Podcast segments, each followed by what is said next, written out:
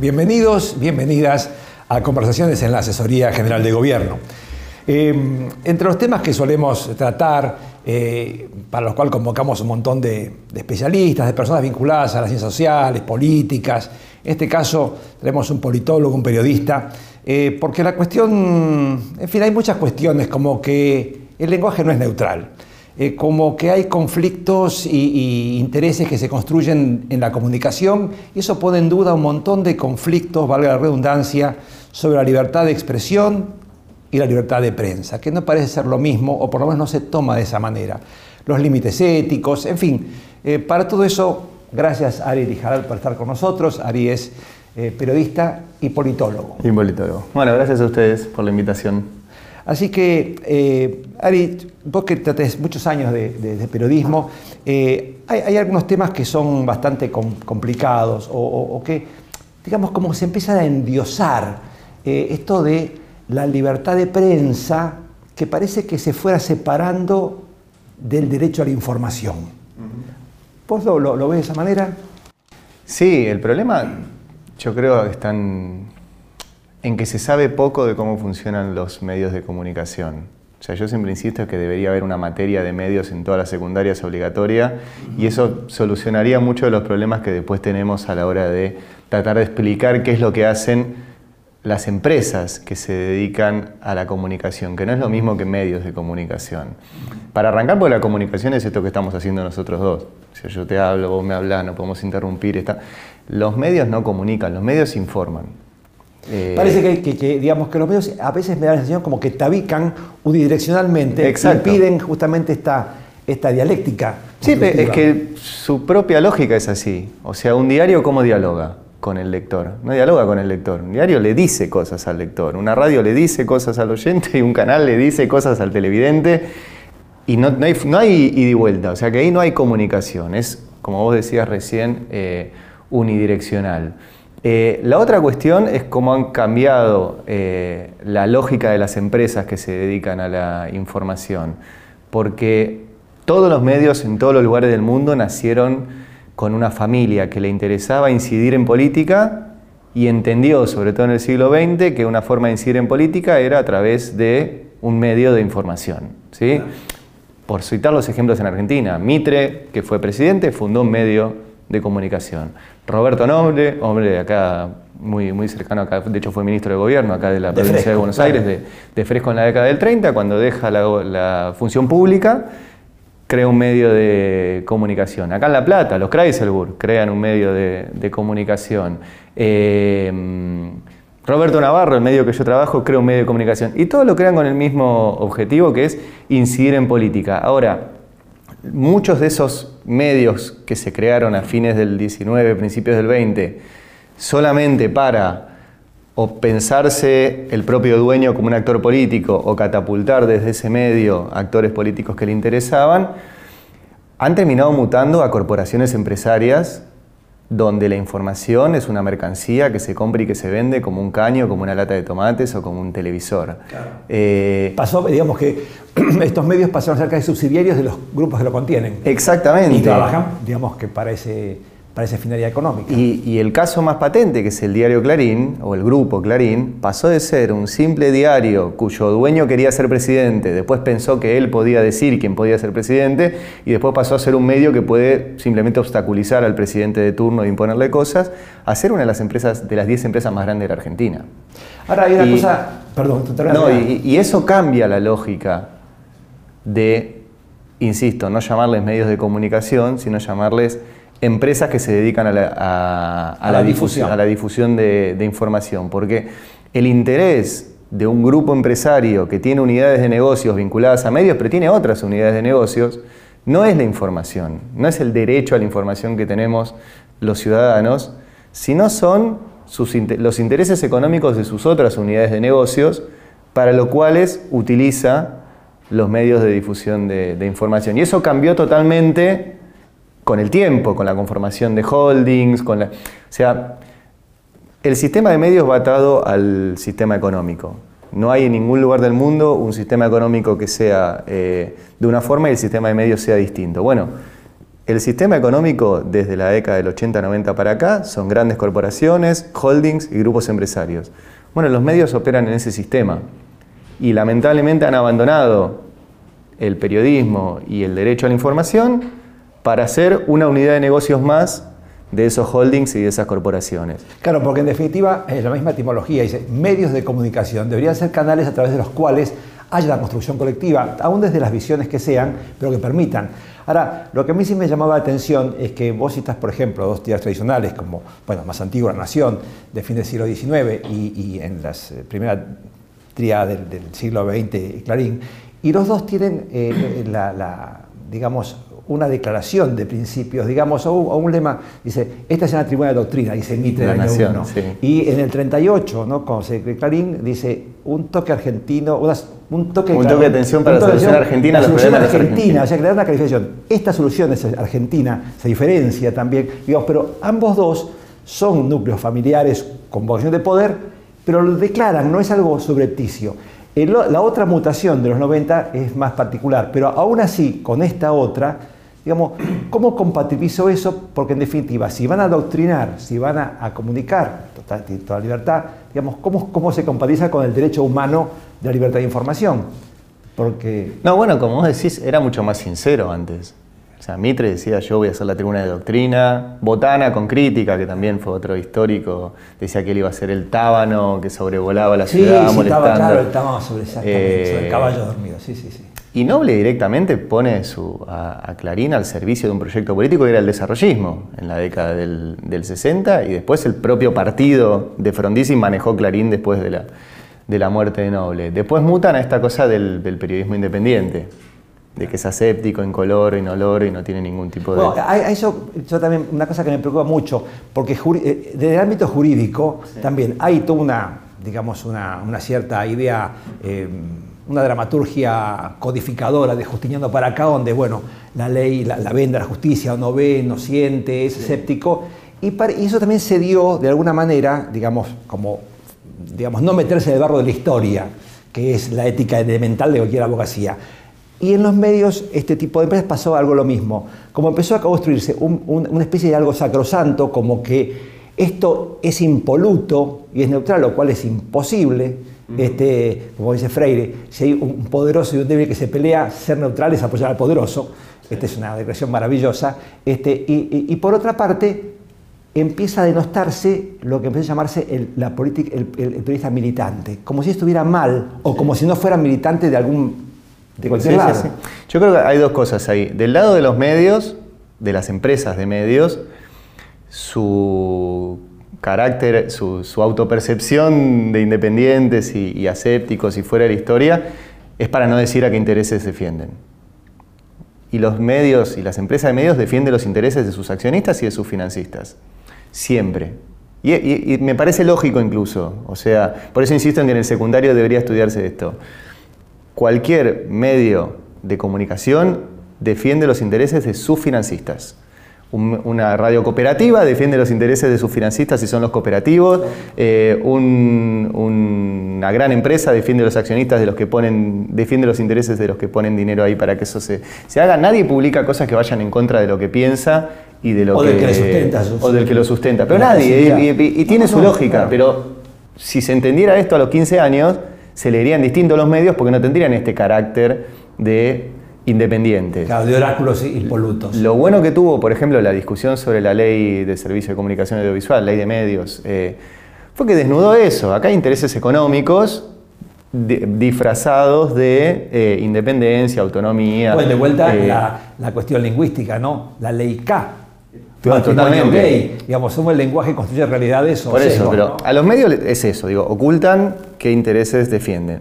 Y después estamos los periodistas que es otra cuestión, que es la siguiente. Eh, nosotros, hay, un libro que a mí me interesa mucho que se llama mm, Periodismo y lucha de clases, que es de un chileno que se llama Camilo Taufik. Lo publicó en el 73, la primera edición, la dictadura de Pinochet se la quemó directamente. Y ahí él explica mucho cuál es el rol del periodista eh, como sujeto político. Y dice varias cosas. Primero que los periodistas tenemos una diferencia del resto de los trabajadores de otra área, y es que nuestro trabajo reproduce la ideología de la clase a la cual nosotros no pertenecemos.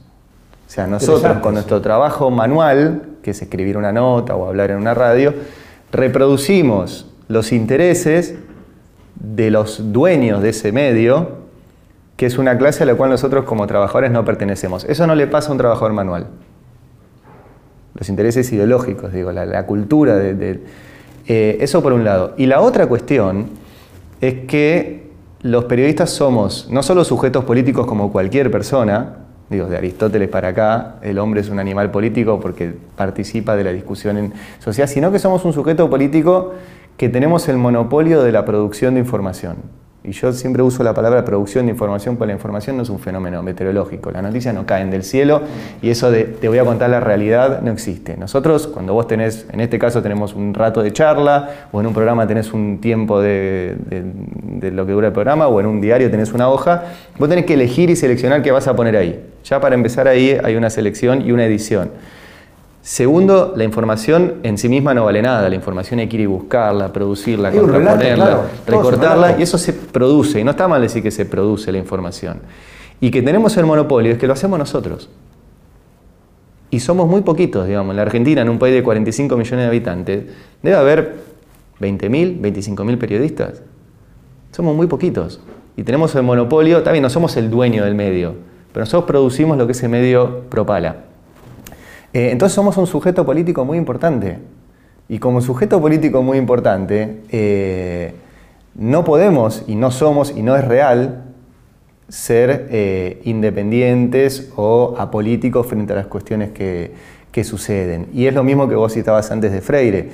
En general el periodista que dice ser independiente, en realidad ideológicamente comparte las posiciones de una clase a la cual obviamente no pertenece, que es la clase de, de los patrones. Em, incluso hay, una, hay, un, hay un empresario estadounidense que habla mucho de eso, que es Warren Buffett, una de las fortunas más grandes del mundo, eh, que, él dice, la lucha de clases se siguió peleando, solo que nosotros vamos ganando y por lejos.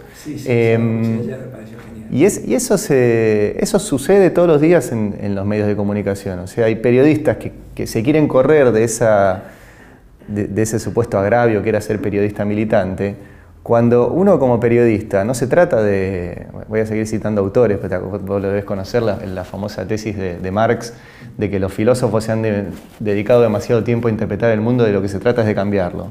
Bueno, los periodistas nos dedicamos demasiado tiempo a contar las cosas que pasan, y de lo que se trata es de cambiarlas, porque lo que pasa es injusto. Eh, entonces yo no me puedo limitar a decir, bueno, me limito a contar una realidad de la cual yo no soy parte. No, no, yo soy parte de esa realidad que es injusta y hay información que yo puedo ir y buscar, investigar y producir que puede lograr que esa realidad cambie. Claro, por eso puede entrar en conflicto con quien te da el trabajo. Sí, claro. Pues eso es un lugar muy incómodo. Pero, pero eso es ser un periodista militante de un mundo mejor. O sea, yo hago periodismo para cambiar el mundo. ¿Significa que publico operaciones mediáticas? No. ¿Significa que miento? No. O sea, yo hago periodismo profesional y mucho más profesional de aquellos que dicen que hacen periodismo independiente y están defendiendo todos los días un mundo injusto. Eh, yo no me quedo tranquilo cuando cuento algo que es, em, que es cruel, que es injusto. No, te regodeas como decir, mirá qué mal que está esto. Y no, eh, y nosotros tenemos posibilidad de incidir en ese cambio. O sea, no es que los periodistas, sigo, citando, Freire tenía otra frase que decía, los, los maestros no cambian al mundo, cambian a las personas que van a cambiar al mundo. Bueno, por ahí los periodistas no vamos a cambiar el mundo, pero podemos incidir sobre personas que sí. Y yo creo que tenemos la responsabilidad lo que pasa que eso es peligroso porque, mira, ¿por qué lo mataron a Sócrates? Preguntó tanto, fastidió tanto y dijeron, este tiene la culpa de tanta vuelta. Hacía demasiadas preguntas, sí. Lo echaron primero. Claro, lo echaron. Eh, y, un después... tipo respetabilísimo de la familia total. ¿Por qué lo mataron a Sócrates? Sí. Pero bueno, eh, ahora eh, un tema que también se cruza con esto desde todo punto de vista, la palabra está muy devaluada, pero la ética la, filosofía del hacer, el compromiso con, lo que, con la, filosofía práctica. Hay, por ejemplo, yo, para salir de la coyuntura grietística, puedo hablar de el famoso caso Poncetti de Balbín, ese, famoso caso donde un periodista se metió, un paparazzi sería, en los instantes finales de Balbín, que estaba todo entubado, que sé cuánto, y, publicó, bueno, una demanda, Indaria Poncetti, su viuda, después terminó ganando, eh, y ahí fue, digamos, el caso más resonante. Hoy tenemos las aberraciones este, que tienen que ver con, con, lo que se dijo sobre Florencia Kirchner, digamos, eh, u otras, eh, digamos, médicos, periodistas que hacen diagnósticos por televisión, digamos, hay, hay una cuestión que está en danza donde dice, bueno, ¿dónde están los límites y quién los pone? Entonces aparece toda esa discusión. La ley Mordaza de los 90, cuando se hablaba del artículo 14 eh, de la Convención Americana, o eh, eh, ahora, o después con la ley de, medios. Es decir, ahora es el tema, bueno, quieren silenciar a la prensa, si no, hay que autorregularse. ¿Qué, qué, qué problema complejo ese? Bueno, hay un montón de temas. Hace poco con la pandemia los medios decían que la vacuna era, veneno. y había una gran discusión de, si el Estado podía meterse en los contenidos de los medios que ponían en riesgo la salud de millones de personas. Pues ya no hay ni siquiera un caso particular, o sea, tuvimos en este país medios que pusieron en riesgo y yo creo que hubo gente que murió por eso. Y fue una discusión en, mi ámbito de si el Estado podía o no meterse. O sea, la libertad de, expresión eh, incluye en todos los estándares internacionales, vos lo debes saber, eh, la posibilidad de mentir. O sea, mentir no es un no está en contra de la libertad. O sea, después la real malicia, digamos. la intención de dañar, ese fue el límite. También muy pringoso, obviamente, ¿no? Sí, sí, y hay muy pocos casos, este, este etcétera. Pero mm, e, es un, es un gran tema. Y es muy difícil siempre cuando hablas de esto hacer generalidades. Yo siempre cuando, cuando charlo con los colegas más jóvenes que vienen con planteos de ese tipo, bueno, ¿cuál es la regla? Y no hay regla. La regla es que a cada caso tenemos que verlo. Eh, y ver si efectivamente es un caso de interés público, ver si publicando eso estamos violando la intimidad de una persona. Eh, hay mucha locura por, eh, por la primicia, por el clic, por hacerse famoso rápido, por la repercusión. Eh, y muchas veces no se piensa eso, digo, por, ponerte un ejemplo que nosotros tuvimos. Nosotros tuvimos durante meses el encefalograma de, Bonadío. Y nosotros nunca lo publicamos, porque es historia clínica eso. Eh, y fue una decisión. Nos hubiera ido bárbaro, habíamos tenido un montón de clics, la primicia, por ahí hasta nos ganábamos un premio por la noticia. Y no, eh, y estoy hablando de, una persona que yo creo que, le ha hecho mucho daño a la democracia argentina, ni siquiera por la persecución a, Cristina. Bonadío tuvo durante cinco años dormida la causa AMIA, que es el peor atentado terrorista que tuvimos en el país, y no lo investigó para salvar a sus amigos. O sea, hay que ir ponderando todo el, tiempo eso. Después hay, hay, hay violaciones todos los días de, ni siquiera de la ética profesional periodística, de la ética humana, eh, en nombre o usando la patente del periodismo. Eh, sí, a eso me refería un poco, ¿no? porque hay normas que son, yo coincido, son humanas, humanas. Uno tiene, en algún lado uno puede encontrar un punto de referencia y decir, no, este límite no lo paso. Ahora, ¿cómo, cómo este, este, este, este respeto por esa dignidad humana que, que avala el hecho de que se se, facilite la difusión y el acceso de cualquier información, empieza a, transformarse en una patente de corso, va, ni siquiera es eso, algo más, más peligroso, es decir, el permiso para matar, pero matar por la espalda. Sí, sí, sí. Todo el tema pasa en si es de interés público o no.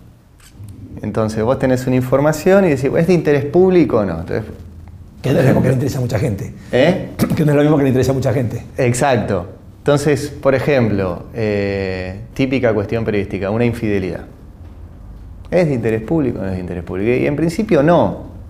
Ahora, si esa infidelidad hace que un funcionario público cambie una ley en función de los intereses de su amante y esa ley perjudica a millones de personas, pasa a ser de interés público.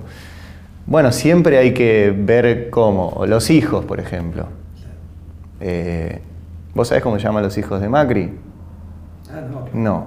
Bueno, ¿es de interés público? No es de interés público. Yo he escrito muchísimo sobre la familia Macri y, no y una decisión fue no mencionarlos nunca. Bueno, ¿Sabés cómo se llaman los hijos de Cristina?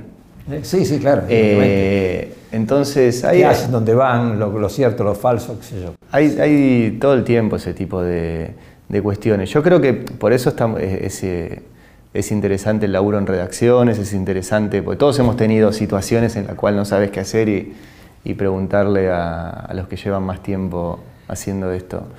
Y en, cuanto, a la función política de los medios como medios, como alternativa, digamos, eh, eh, anormal, muy entre comillas, porque normalidad no existe en forma abstracta, este, a diferencia de los grupos políticos, es decir, la política trasladada a medios, a medios corporativos, a empresas, este, y despolitización en general de la población. Ah, Hay, eh, ¿Ves ese, ese, ese- péndulo que se, digamos, unos 30, 40 años por lo menos para atrás, que empezó a, a marcarse? Diciendo, bueno, la discusión es para gente que sabe, que somos nosotros.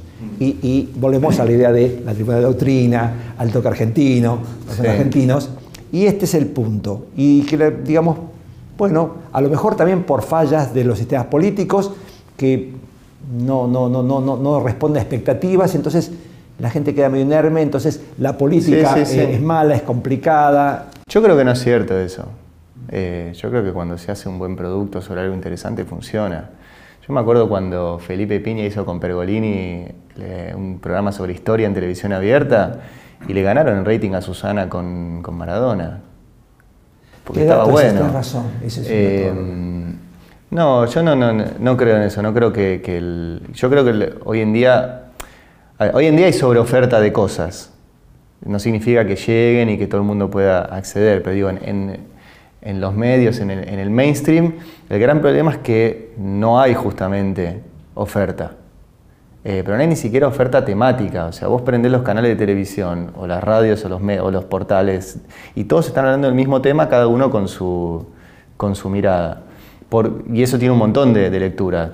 Por falta de personal, por vagancia, por rating, por... eh, por Sí, sí, que a uno, a uno sin saber y sin nada enciende el celular y con lo que te armás un relato de lo que Claro. sea, permanentemente. O sea, yo. Sea, cada uno puede decidir sobre el lugar donde uno tiene. Por ejemplo, mi programa de radio. Bueno, yo construyo una agenda informativa en función de si eso tiene interés eh, periodístico de las personas que- que vayan a hacer, eh, que vayan a escuchar el programa de radio. Ahora, ¿qué interés tiene para alguien que esté escuchando un programa un choque? no tiene ningún interés. ¿Qué interés tiene? Eh, montón, digo, las cosas que se ven en la, Sí, sí, en la televisión Bueno, cuando empezaron a, a informarse de los 90 para acá, eh, qué sé yo, eh, informes de la bolsa, de la bolsa del mundo, el Nasdaq. Bueno, por eso, pero este, y vos, la lo que les pasa a los canales de televisión es que están mirando el rating minuto a minuto, eh, pensando... Cucaracha dice, seguí, seguí con esto, seguí con, acá, Seguí con esto. Seguí con esto. Una cosa que es anacrónica absoluta, o sea, hoy en día no existe más el vivo. O sea, José de Ser. Darle, bol- darle bola a la televisión en vivo o a la radio en vivo hoy en día es como comprarse una fábrica de cassette TDK. Eh, no existe Eran más. o buenos, sea, eran buenos. Eran buenos, pero es una inversión un de poco. cromo. Pero hoy esto que estamos charlando acá, después va a salir en redes, se va a hacer un corte, lo vas a difundir en, en Instagram, en coso. Nadie, nadie los va a estar viendo en vivo. Hoy en día pasa lo mismo. Nosotros seguimos haciendo radio en vivo, pero lo que yo digo en la radio se corta, se envía por redes, circula por WhatsApp, qué sé yo. Hoy en día la, la- la información circula por otros A canales. propósito, debo decir, ya te lo dije, pero me, me- me parece un aporte muy bueno el, eh, el corto que hiciste sobre eh, la historia de Noble, Clarín, eh, muy didáctico, mucha, la producción es muy buena. Este, yo aprendí muchas cosas que no sabía, sobre todo en las primeras épocas. Yo también. Porque, bueno, estudiaste mucho ahí. Y sí, fue mucho tiempo de investigación, pero... Y ahora consitaste la, la- la participación de gente muy interesante, Horacio González, este, de Altarain, este, Sí, sí, hicimos una serie sobre los, hasta ese momento, ¿cuántos episodios eran? son ocho capítulos, Ocho capítulos. que van de 1902, que nace Roberto Noble, el fundador de Clarín, hasta 2012, que fue cuando lo, lo estrenamos, eh, ya 110 años. Eh, nos quedan 10 años, porque pasaron, pasó un tiempo ya. Pero, pero sí, la, idea era mostrar, bueno, justamente, la idea fue mostrar a Clarín como un actor político en cada momento determinado de la historia argentina del siglo XX y, primeros 12 años de- del 21. Em, y se ve todo esto que estamos hablando, o sea, se ve Clarín de vuelta, como... Sí, desde Di Tomaso hasta Fresco, Perón, Frondizi. Claro. Interesante. Pero incluso se, se, caían un montón de mitos, por ejemplo, Clarín siempre fue gorila. No, o sea, si vos vas a la hemeroteca y lees el Clarín del 45 hasta el día del golpe, Clarín era oficialista del peronismo, siendo un diario chico en ese momento, no era el Clarín de, de ahora. el día... estaba a la mitad, salió, en realidad fue, fue una, una de, de doble, ¿no? Un formato raro para la época. Un formato muy raro. A la mitad de precio de crítica a la nación de la prensa. Sí, sí, sí. Fue, una, fue una gran apuesta.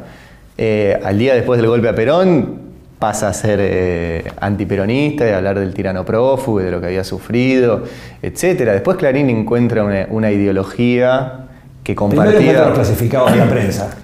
Primero se queda con lo eso todavía durante el peronismo, un gran error del peronismo. Por eso digo, este... el enemigo se, se, alzó con la caja.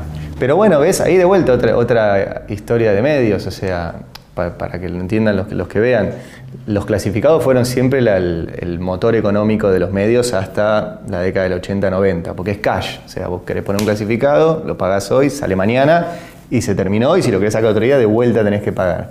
Los clasificados los tenía el diario La Prensa, que era un diario absolutamente antiperonista, y en el 51 el gobierno peronista decide expropiar la prensa y dárselo a la CGT.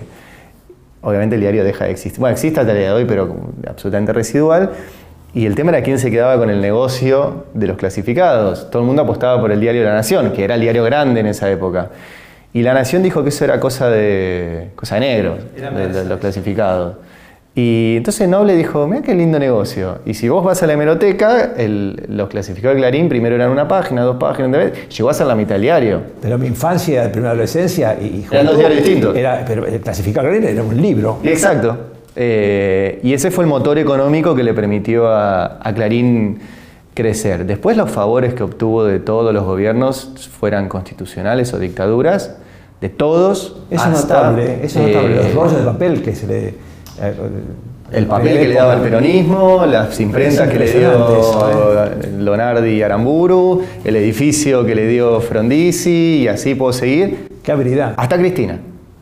Digo, también lo que encontramos en la investigación es que los favores que obtuvo Clarín de todo, después eh, Alfonsín que se hizo el distraído con, con, Radio Mitre, Menem que le entregó los canales de televisión, la dictadura que le entregó papel prensa y Kirchner que le entregó la fusión de cablevisión y multicanal. O sea, todos tuvieron algo y eso se rompe en el 2007.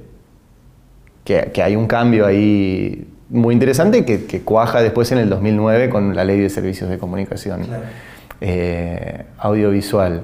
Em, pero viendo todas las etapas es lo que, lo que hablábamos al inicio de la charla, o sea, Clarín nace como un diario porque Noble quería ser presidente.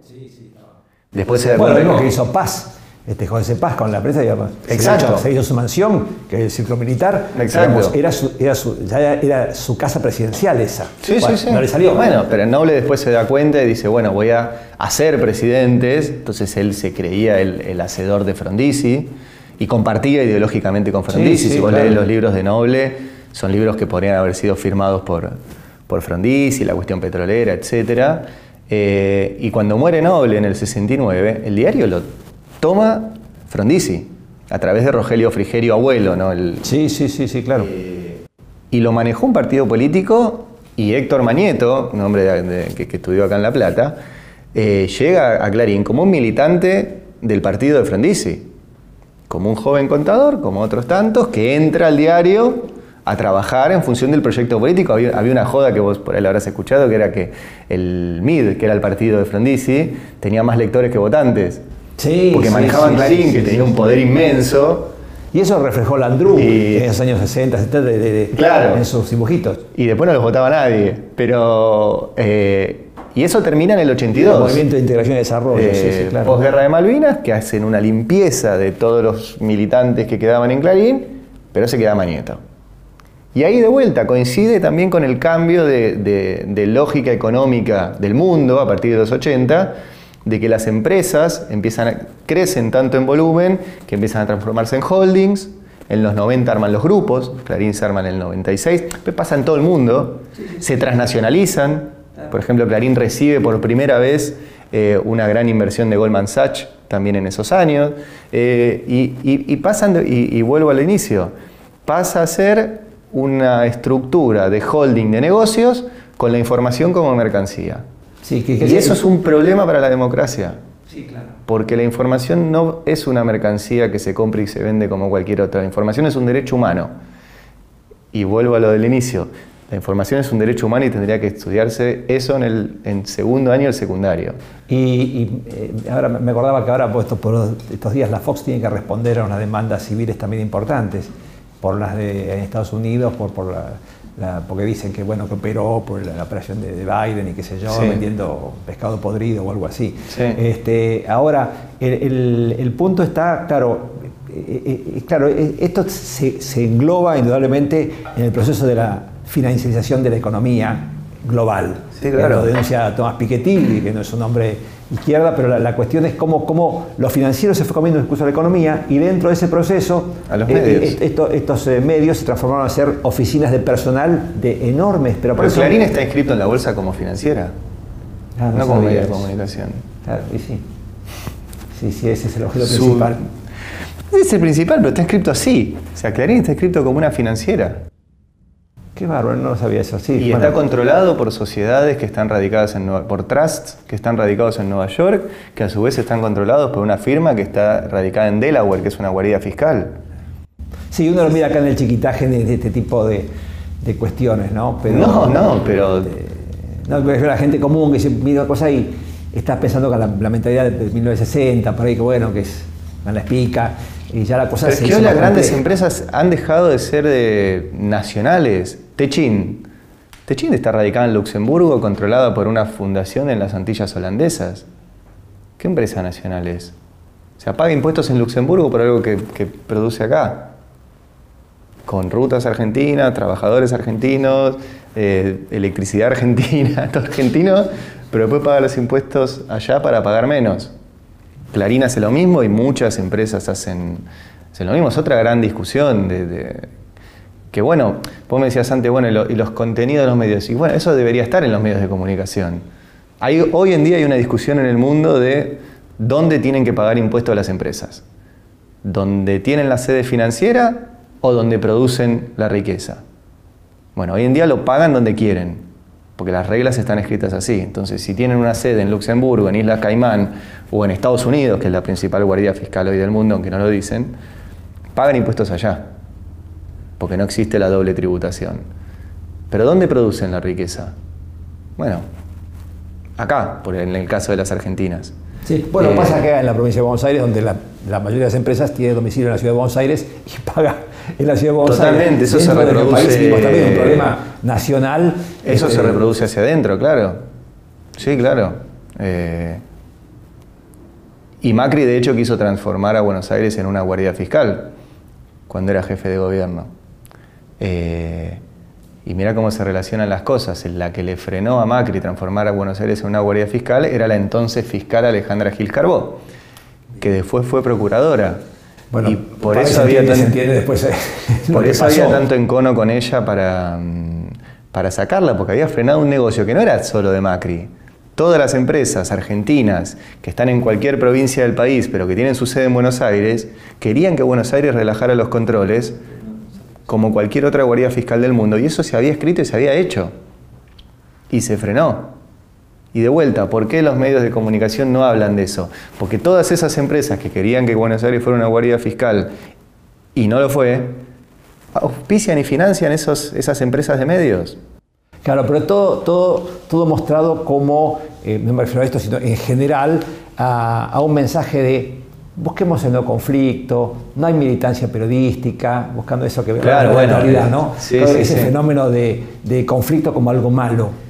Bueno, pero ahí pongo un politólogo, esa es la, batalla que perdimos hace cuatro o cinco siglos. O sea, en ciencia política hay dos, hay dos ramas, digamos, la teoría del conflicto y la teoría del, del, no, del no conflicto, digamos, de ceder el conflicto del leviatán o sea, en, nombres en ciencia política es Maquiavelo contra Hobbes. Claro, sí, sí, sí, sí, Maquiavelo hace, eh, y por eso fue tan odiado y se transformó su nombre en un insulto, ¿viste? Maquiavélico es un insulto.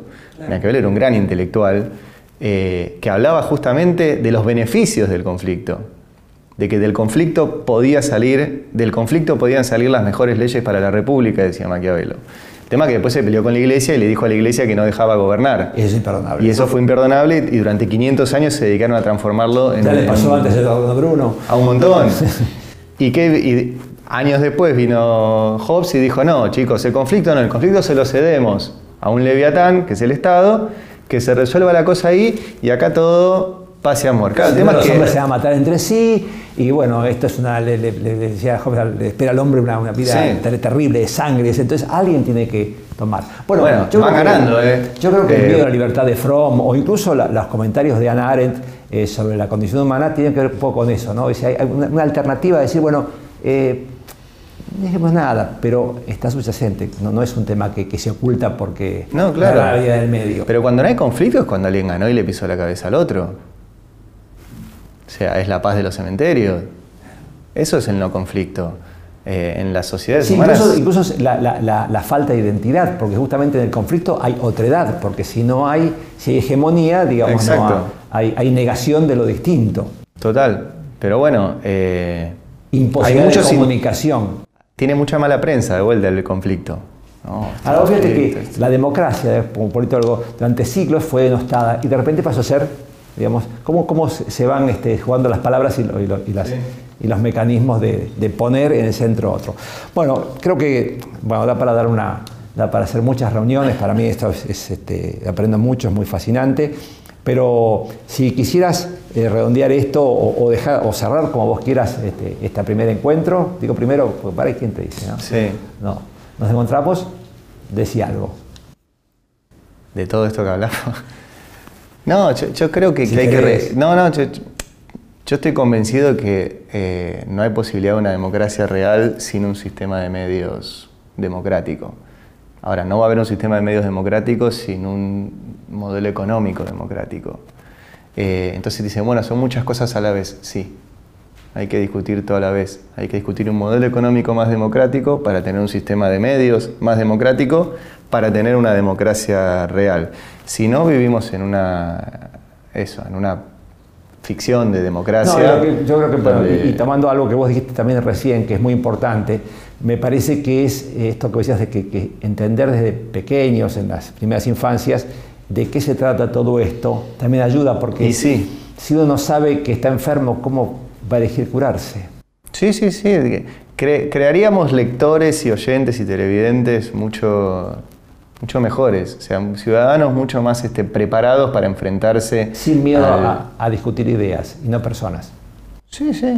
Este, y, y más preparados para después ir cada cuatro años y poner un votito en una urna. Pero la democracia no se puede limitar a cada cuatro años, vamos a un cuarto oscuro, no discutimos con nadie, pues no discutís, pones un votito en una urna Una y cosa es delegativa, es delegativa, y debería Sí, ser sí. una participativa. Y después vemos. Eh, sí. Es un tema. Bueno, Mario, muchísimas gracias, hemos aprendido mucho de. Gracias a ustedes. Gracias entonces.